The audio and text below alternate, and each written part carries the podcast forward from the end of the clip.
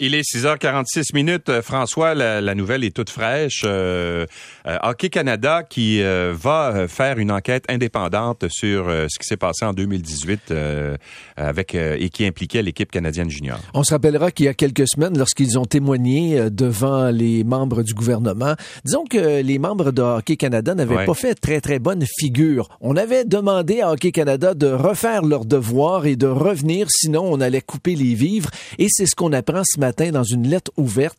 Euh, d'ailleurs, euh, je peux commencer euh, mhm. immédiatement si tu le permets, Louis. dans cette lettre ouverte, on retrouve entre autres ces énoncés.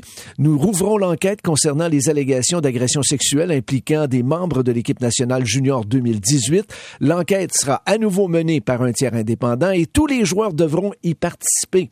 Ceux qui omettront de le faire seront immédiatement bannis de l'ensemble des activités et des programmes de Hockey Canada. On se rappellera que lorsqu'on les membres de Hockey Canada ont témoigné, on disait, ben on n'a pas rencontré tout le monde, on savait pas trop trop si on devait leur parler, et mhm. puis là, ils se sont fait taper sur les doigts. Et juste lire le début de la lettre euh, ouverte qui est, publiée ce matin sur le site de Hockey Canada, on dit Hockey Canada sait que la confiance se mérite, qu'elle n'est pas donnée d'office.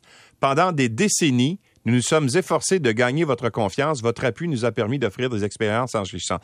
Nous entendons la population, les joueurs et les joueuses, leurs familles, les partisans, euh, nos commanditaires et les personnes touchées par ce qui s'est produit en, 2018, nous entendons votre colère et votre déception à l'endroit de Hockey Canada et vos sentiments sont tout à fait légitimes. Nous savons que notre réponse a été insuffisante relativement aux agissements de certains membres de l'équipe nationale junior 2018, voire pour mettre fin à la culture de comportement toxique au hockey. Nous en sommes sincèrement désolés et nous savons que nous devons en faire plus en réponse aux comportements sur la glace et ailleurs qui vont à l'encontre de ce que euh, le Canada attend euh, du hockey. Et là, il y a d'autres euh, d'autres énoncés. Énoncés, vas-y. nous exigerons que l'ensemble des joueurs et joueuses, des membres du personnel, entraîneurs, des membres du personnel d'équipe et des bénévoles au niveau de la haute performance participent à une formation obligatoire en matière de violence sexuelle et de consentement. On y retrouve également dans cette lettre, nous procéderons à une révision complète de la gouvernance de Hockey Canada.